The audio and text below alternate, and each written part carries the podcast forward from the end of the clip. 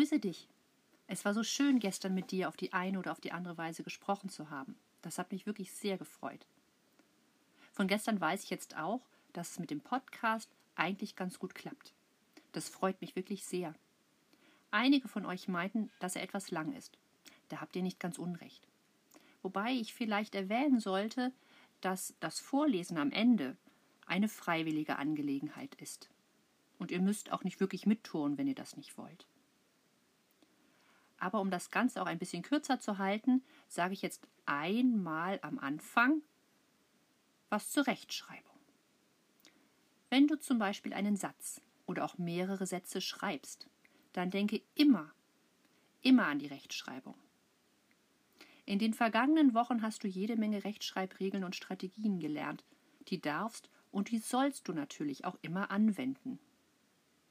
Also, wenn du jetzt einen Satz schreibst, dann überprüfe anschließend, also wenn du damit fertig bist, ob du die Groß- und die Kleinschreibung, das Setzen eines Satzschlusszeichens, Wörter mit Z oder TZ, Wörter mit K oder CK und unter Umständen Kommas bei Aufzählungen beachtet hast. Merke dir das gut, denn jetzt wiederhole ich es nicht noch einmal, damit der Podcast nicht zu lang wird. Und jetzt fangen wir mit der heutigen Stunde an. Bitte halte folgende Materialien für heute bereit. Deine Federtasche, das Buch Pünktchen und Anton, dein Arbeitsblatt für Mittwoch und dein Rechtschreiben 3 Heft. Hole sie bitte jetzt.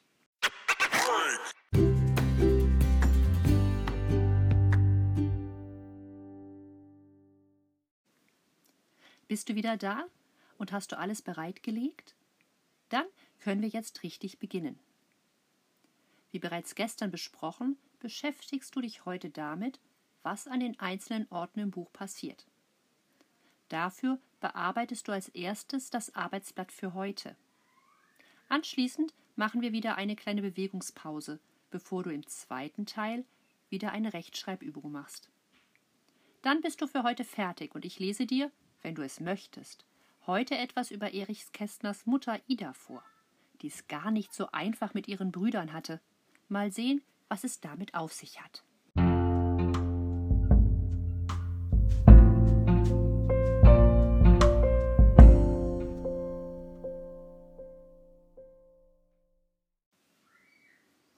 So, jetzt beginnst du bitte mit dem Arbeitsblatt für heute.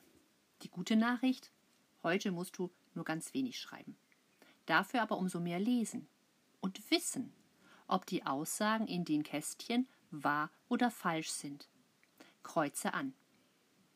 Bei den richtigen Aussagen musst du zusätzlich die Kapitelnummer ergänzen, auf die sich die Aussage bezieht.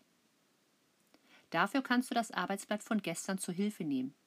Dort hast du ja in der zweiten Aufgabe für die fünf Orte die Kapitelnummern herausgeschrieben. Wenn du also im Buch nachschauen musst, dann schlage einfach die entsprechenden Kapitel auf. Alles klar? Dann mach dich jetzt an die Arbeit.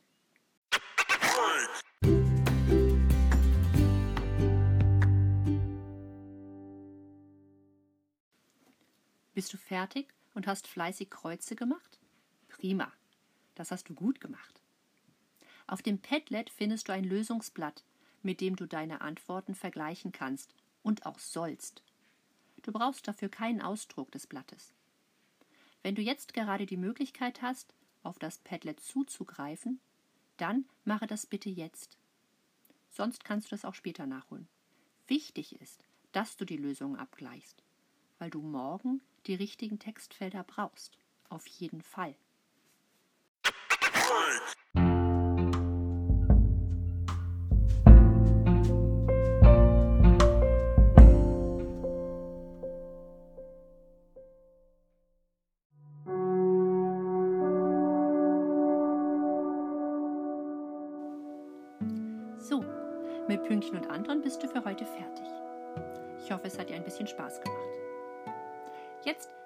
Zeit für eine kleine Auflockerungsübung. Wie gestern gesagt, möchte ich es deinen Eltern und auch deinen Nachbarn nicht zumuten, dass ich dich durch eine wilde Hüpf- und Springjagd durch die Wohnung schicke. Daher mache ich mit dir Übungen, bei denen dein Zimmer und auch die Ohren deiner Nachbarn und deiner Familie keinen Schaden nehmen können. Heute sind es drei kleine Yoga-Übungen. Die erste heißt Tigeratmung, also genau das Richtige für dich.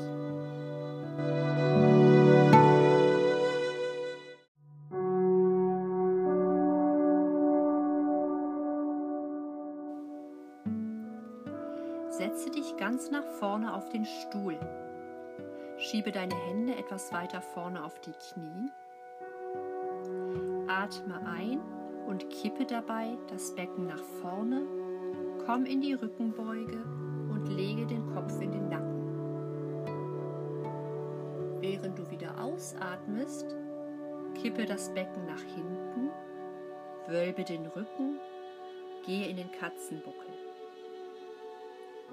Führe dies jetzt zehnmal im Atemrhythmus aus.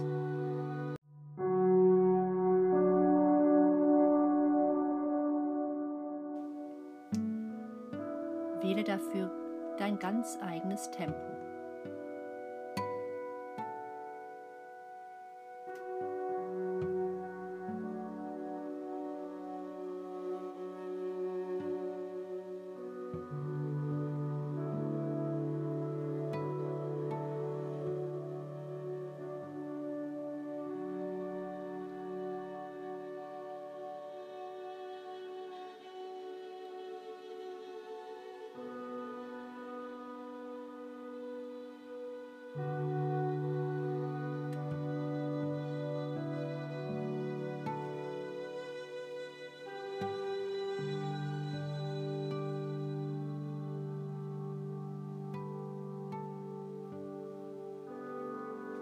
Wenn du fertig bist, lasse deine Arme und den Oberkörper baumeln.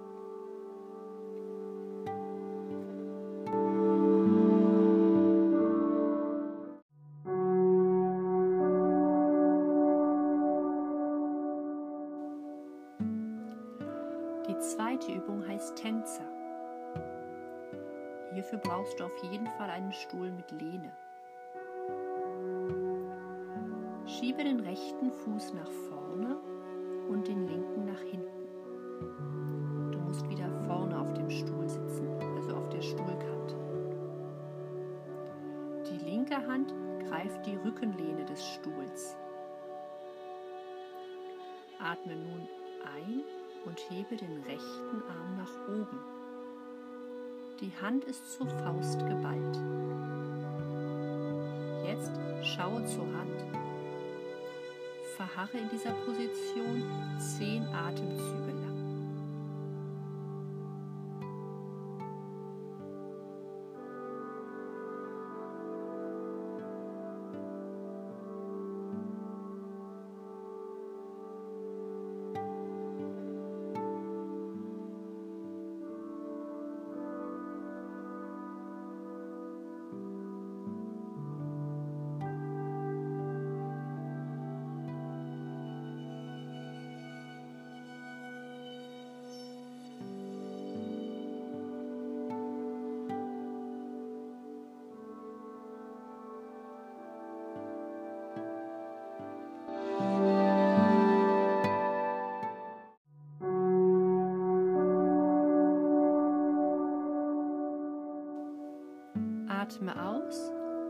Lasse den Arm sinken. Löse den linken Arm von der Stuhllehne und lasse die Arme baumeln. Jetzt führe die Gleichübung mit, den, mit der anderen Seite durch. Schiebe jetzt den linken Fuß etwas nach vorne und den rechten nach hinten. Die rechte Hand greift die Rücklehne des Stuhls. Atme ein und hebe den linken Arm nach oben. Balle die Hand zu einer Faust. Schau nach oben zur Hand. Verharre in dieser Position zehn Atemzüge.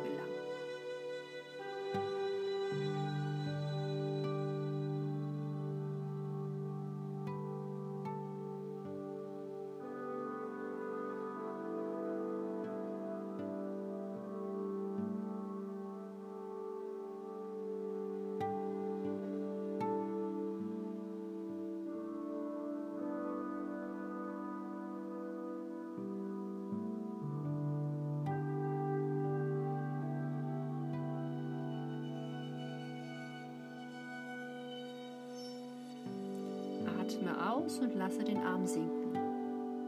Löse den rechten Arm von der Stuhllehne und lasse die Arme baumeln. Unsere letzte Übung für heute heißt Berghaltung. Setz dich ganz aufrecht wieder auf die Kante deines Stuhls. Verschrecke die Finger.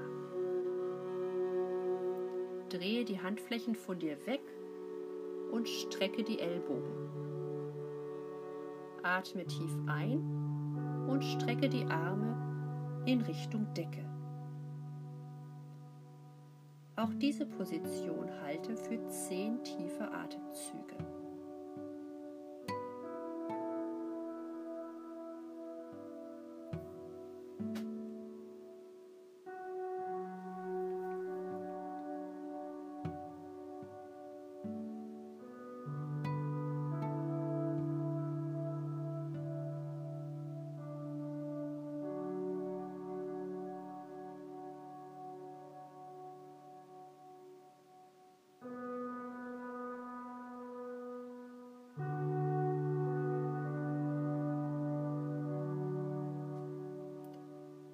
Atme aus und nehme die Arme dabei nach unten.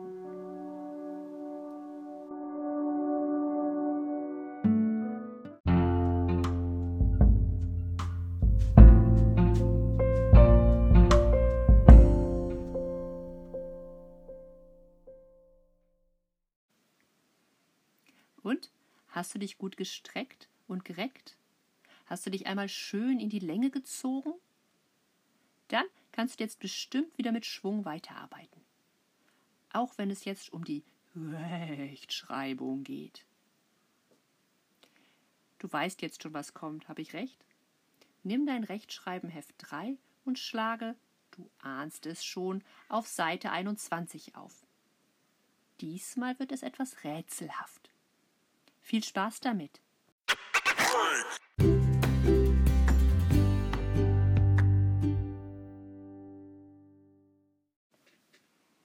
Bist du fertig? Das hast du gut gemacht. Ich hoffe, du hast dir die Wörter gut eingeprägt, die du die letzten drei Tage so oft geschrieben hast. Ich werde sie dir im morgigen Podcast diktieren, aber ich bin mir sicher, das macht dir keine Schwierigkeiten.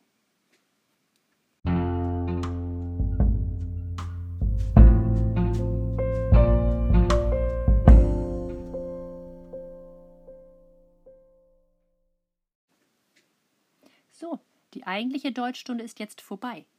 Auch heute hast du wieder richtig gut mitgearbeitet. Das finde ich toll. Du kannst dir wirklich auf die Schulter dafür klopfen. Wenn du noch ein bisschen Lust hast, dann nehme ich dich jetzt wieder mit auf eine Reise in die Vergangenheit. Heute lernen wir Ida, das war die Mutter von Erich Kästner, und ihre Brüder kennen. Und, so viel kann ich dir jetzt schon verraten, Ida hat es mit ihren Brüdern nicht immer leicht. Viel Spaß beim Zuhören.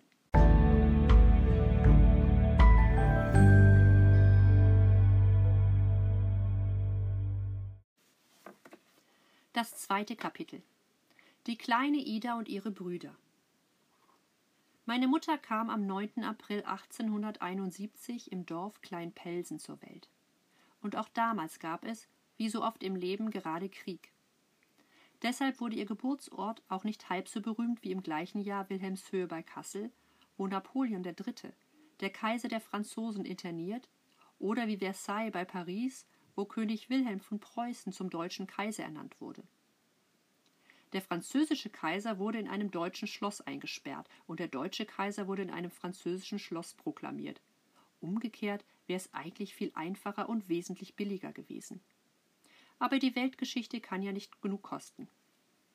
Wenn ein Kolonialwarenhändler in seinem kleinen Laden so viele Dummheiten und Fehler machte wie die Staatsmänner und Generäle in ihren großen Ländern, wäre er in spätestens vier Wochen bankrott. Und er käme ganz und gar nicht ins goldene Buch der Geschichte, sondern ins Kittchen. Doch das gehört schon wieder einmal nicht hierher. Die kleine Ida Augustin, meine zukünftige Mama, verbrachte ihre Kindheit in einem Bauernhaus. Zu diesem Hause gehörte mancherlei. Eine Scheune, ein Vorgärtchen mit Stiefmütterchen und Astern, ein Dutzend Geschwister, ein Hof mit Hühnern, ein alter Obstgarten mit Kirsch- und Pflaumenbäumen, ein Pferdestall, viel Arbeit und ein langer Schulweg. denn die Schule lag in einem Nachbardorf, und sehr viel gab's in der Schule im Nachbardorf nicht zu lernen, denn sie hatte nur einen einzigen Lehrer und nur zwei Klassen. In der einen Klasse saßen die Kinder vom siebenten bis zum zehnten, in der anderen vom elften Lebensjahr bis zur Konfirmation. Da war außer Lesen, Schreiben und Rechnen nichts zu holen, und für die gescheiten Kinder war es schrecklich langweilig. Vier Jahre in ein und derselben Klasse, es war zum Auswachsen. Im Sommer war es damals heißer als heutzutage und im Winter kälter. Woran das gelegen hat, weiß ich nicht. Es gibt Leute, die behaupten, sie wüssten es, aber ich habe sie im Verdacht, dass sie renommieren. Im Winter lag der Schnee mitunter so hoch, dass die Haustür nicht aufging. Dann mussten die Kinder durchs Fenster klettern, wenn sie in die Schule wollten. Oder weil mein Großvater meinte, sie sollten wollen. Wenn sich die Tür trotz des Schnees öffnen ließ, musste man mit Schaufeln erst einen Tunnel graben, durch den die Kinder dann ins Freie krochen. Das war zwar ganz lustig, aber die Lustigkeit dauerte nicht lange, denn der Wind pfiff eisig über die Felder. Man versank im Schnee bis zur Hüfte, man fror an den Fingern und Zehen und Ohren, dass einem die Tränen in die Augen schossen. Und wenn man schließlich pitschnass, halb erfroren und zu spät in die Schule kam, gab es nicht einmal etwas Rechtes und Interessantes zu lernen. Das alles verdroß die kleine Ida nicht. Sie kletterte aus dem Fenster, sie kroch durch den Schneetunnel, sie fror und weinte auf dem Schulweg vor sich hin. Es machte ihr wenig aus, denn sie war wissensdurstig und wissenshungrig. Sie wollte alles lernen, was der alte Lehrer selber wusste. Und wusste er auch nicht sehr viel, so wusste er doch noch immer etwas mehr als die kleine Ida.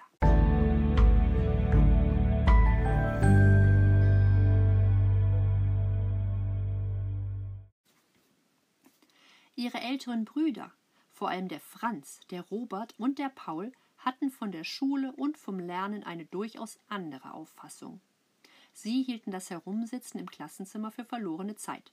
Das bisschen Lesen und Schreiben, das sie später brauchen würden, war rasch gelernt. Und Rechnen? Ich glaube, rechnen konnten die drei Jungen schon in der Wiege und bevor sie die Worte Mutter und Vater aussprechen konnten. Das Rechenkönnen war ihnen angeboren, wie das Atmen und Hören und Sehen. Aus diesen Gründen diente ihnen zwar der Schulweg dazu, um von zu Hause wegzukommen, aber sie kamen oft genug sonst wo an, nur nicht in der Schule.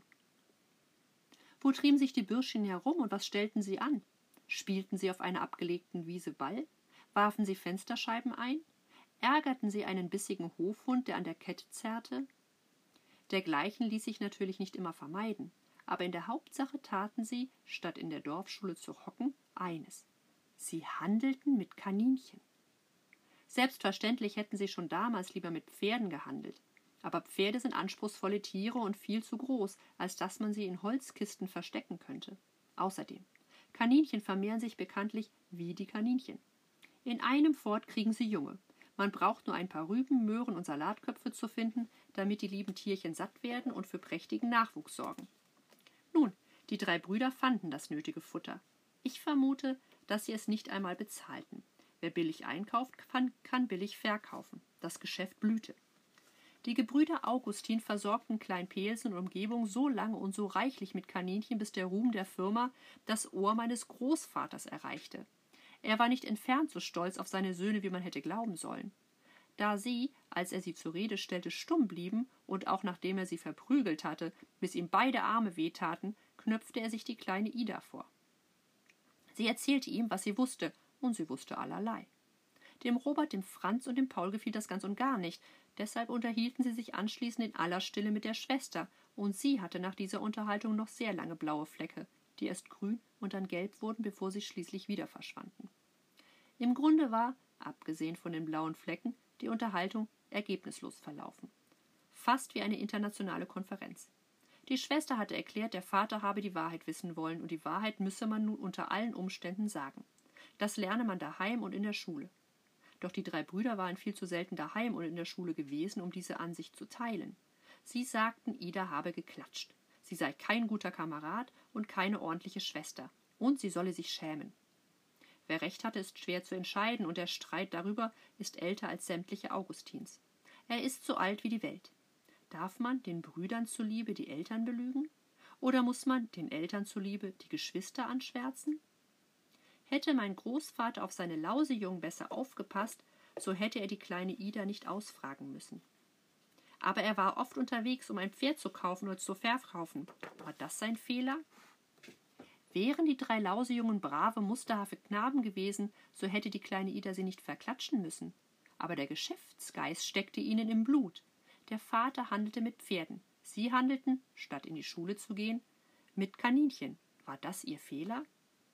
Der einzige Mensch, der sich Gewissensbisse machte, war die kleine Ida. Und warum? Sie ging brav zur Schule.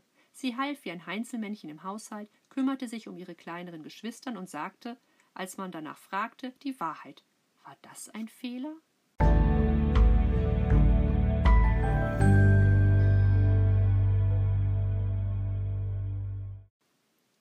Liebe Kinder, lest über diese Zeile nicht hinweg. Worum es sich dreht, ist vielleicht nicht so interessant wie der Deutsch-Französische Krieg 1870-71 oder wie unerlaubter Kaninchenhandel. Aber es ist wichtiger als beides zusammen. Deshalb wiederhole ich die drei Punkte noch einmal. Erstens. Ein Vater hat für seine Familie, um genug Geld für sie zu verdienen, zu wenig Zeit. Er wischt und verprügelt drei seiner zwölf Kinder und damit ist für ihn alles wieder in bester Ordnung. Zweitens. Drei Jungs schwänzen die Schule, werden vom Vater verprügelt, verhauen eine Schwester und damit ist für sie alles wieder in Ordnung. Und drittens. Ein kleines, kreuzbraves Mädchen, das die Eltern und die Geschwister gern hat, soll die Wahrheit sagen und sagt sie, und damit gerät für sie alles in Unordnung. Das war so und das ist schlimm. Meine Mutter hat ihr Leben lang, und sie ist 80 Jahre alt geworden, darunter gelitten, dass sie damals als kleine Ida die Wahrheit gesagt hatte. War es nicht Verrat gewesen? Hätte sie lügen sollen? Warum hatte sich der Vater gerade an sie gewendet? Fragen über Fragen und keine gescheite Antwort darauf. Sehr, sehr viel später, als aus dem kleinen Kaninchenzüchter Franz längst der steinreiche Pferdehändler Augustin samt Villa, Auto und Chauffeur geworden war, sollte sich zeigen, dass er das damals keineswegs vergessen hatte. Ebenso wenig meine Mutter. Und wenn wir ihn zu Weihnachten besuchten und friedlich unterm Christbaum saßen, bei Glühwein und Dresdner Rosinenstollen, ach doch, das gehört noch nicht hierher. Das Leben in Kleinpelsen ging seinen Gang.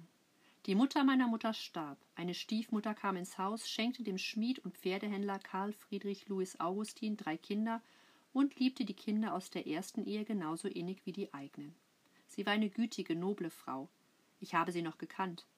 Ihre Tochter Alma, die Stiefschwester meiner Mutter, hatte, als ich ein kleiner Junge war, in Döbeln in der Bahnhofsstraße ein Zigarrengeschäft.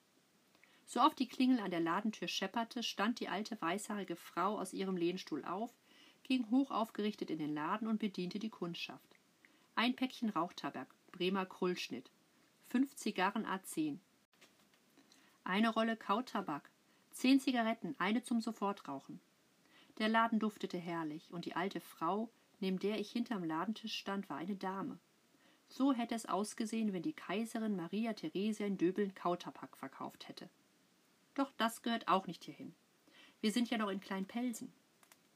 Die älteren Schwestern und Brüder der kleinen Ida, die mittlerweile auch älter wurde, die älteren Schwestern und Brüder der kleinen Ida, die mittlerweile auch älter wurde, waren aus der Schule gekommen und aus dem Elternhaus. Lina und Emma gingen, wie man das nannte, in Stellung. Sie wurden Dienstmädchen. Sie wurden sehr tüchtige Dienstmädchen, denn das Arbeiten hatten sie ja daheim gründlich studiert. Und die Brüder, der entlarvte Geheimbund der Kaninchenhändler, was lernten denn diese Brüder? Den Pferdehandel? Dazu hätte zweierlei gehört, der sogenannte Pferdeverstand und das sogenannte Kapital. Nun, den Pferdeverstand, den hatten sie. Sie waren im Pferdestall aufgewachsen wie andere Kinder im Kindergarten oder im Kinderchor. Aber das Geld, das sie gebraucht hätten, das hatte ihr Vater, mein Großvater nicht. Wenn er, wenn er ein Pferd kaufte oder verkaufte, war das für ihn und seine Familie eine große Sache. Und wenn ein Pferd im Stall der die Druse hatte oder an Kolik einging, war es eine Katastrophe.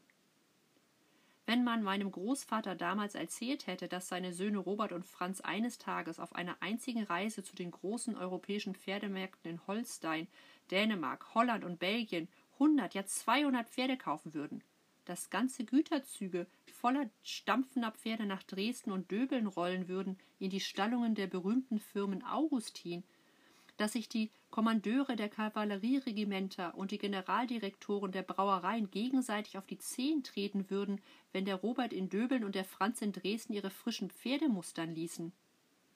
Wenn man das meinem Großvater damals erzählt hätte, dann hätte er trotz seinem beginnenden Asthma laut gelacht. Er hätte kein Wort geglaubt.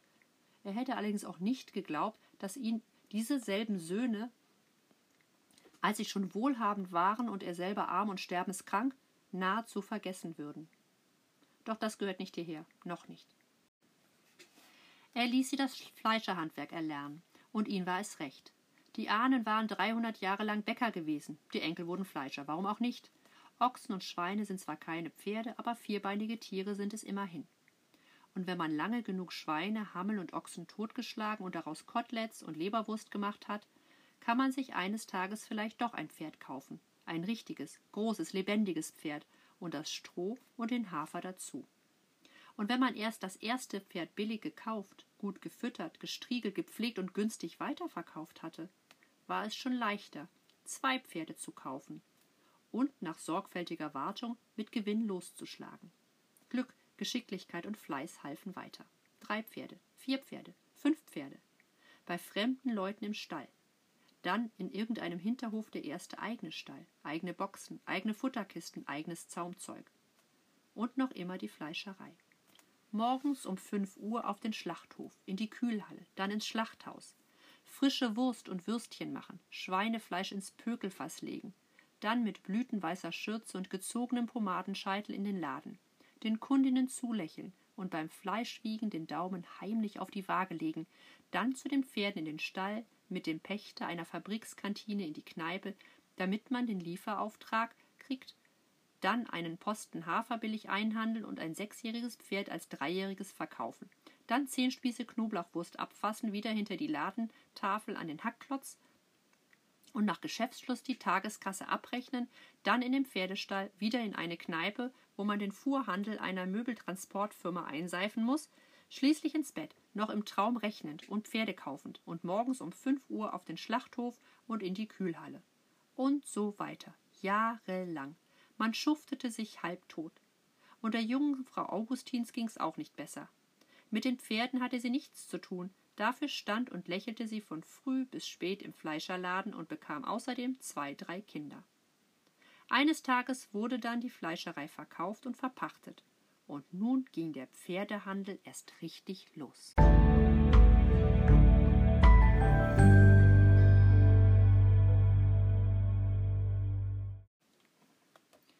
Drei Brüder meiner Mutter schafften es auf diese Weise. Die drei Kaninchenhändler, der Robert, der Franz und auch der Paul. Aber der Paul spezialisierte sich auf Kutsch- und Reitpferde und fuhr selber, vornehm wie ein Graf, im Dokart einspännig durch die Dresdner Straßen. Robert und Franz waren robuster und brachten es noch viel weiter als er. Die anderen Brüder, der Bruno, der Reinhold, der Arno und der Hugo, versuchten dasselbe. Auch sie begannen als Fleischer und brachten es bis zu zwei, drei Pferden. Doch dann verließ sie das Glück, oder die Kraft, oder der Mut. Sie schafften es nicht. Reinhold starb in den besten Jahren. Arno wurde Gastwirt.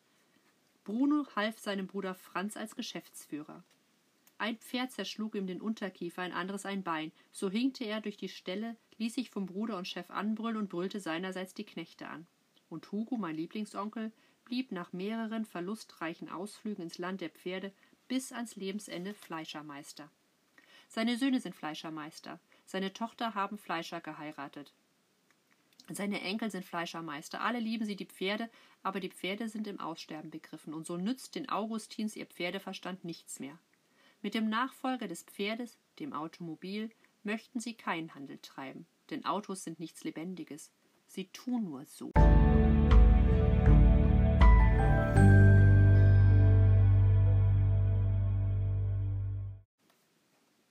Mein Neffe Manfred versuchte als ganz junger Bursche etwas Neues. Er wurde Berufsringer. Auch als Ringkämpfer hat man es schließlich mit Lebendigem zu tun, wenn auch weder mit Ochsen noch gar mit Pferden, doch immerhin mit Lebewesen. Aber das Geschäft gefiel ihm auf die Dauer nicht recht. Dabei war er gar kein übler Ringer.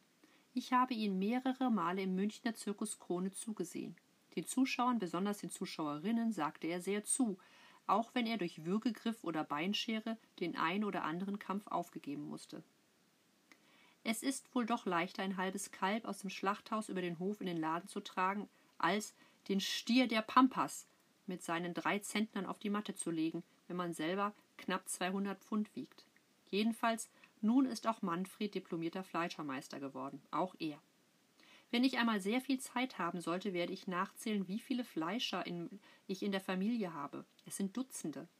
Und ob es nun Schmied, Pferdehändler oder Fleischer, ein einziger von ihnen allen ist Schriftsteller geworden, der kleine Erich.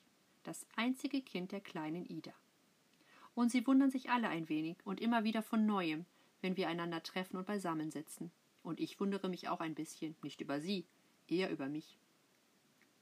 Denn wenn ich auch von grober Mettwurst und Kalbsnierenbraten etwas mehr verstehe als die durchschnittlichen Nichtfleischermeister und sogar einigen Pferdeverstand besitze, so komme ich mir doch immer wie ein Stief-Augustin vor. Andererseits hat nicht auch das Bücherschreiben mit dem Lebendigen zu tun und sogar damit, dass man aus dem Leben einen Beruf macht und es zu Gulasch und Rollschinken verarbeitet? Doch das, geschätzte Leser, gehört nun wirklich nicht hierher.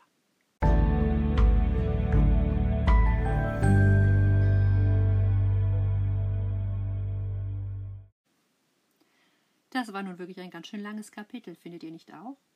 Und eine sehr interessante Familie, die Erich Kästner da hat. Lauter Fleischer und Bäcker und Pferdehändler. Und die Pferdehändler sind wohl auch nicht immer ganz ehrlich gewesen. Mich hat das ein wenig beschäftigt, was er über seine Mutter Ida erzählt, als sie noch ein kleines Mädchen war, und in welchem Zwiespalt sie steckte. Ob sie nun ihre Brüder verraten sollte oder ihrem äh, Vater nicht die Wahrheit sagen sollte. Wie hättet ihr denn da entschieden? Ganz schön schwierig. Ich bin ganz neugierig, wie das weitergeht. Erich Kästner hat ja angedeutet, dass dieser Konflikt, der sich in der Kindheit abgespielt hat, auch später immer wieder eine Rolle spielte. Wir werden sehen, was morgen auf uns zukommt.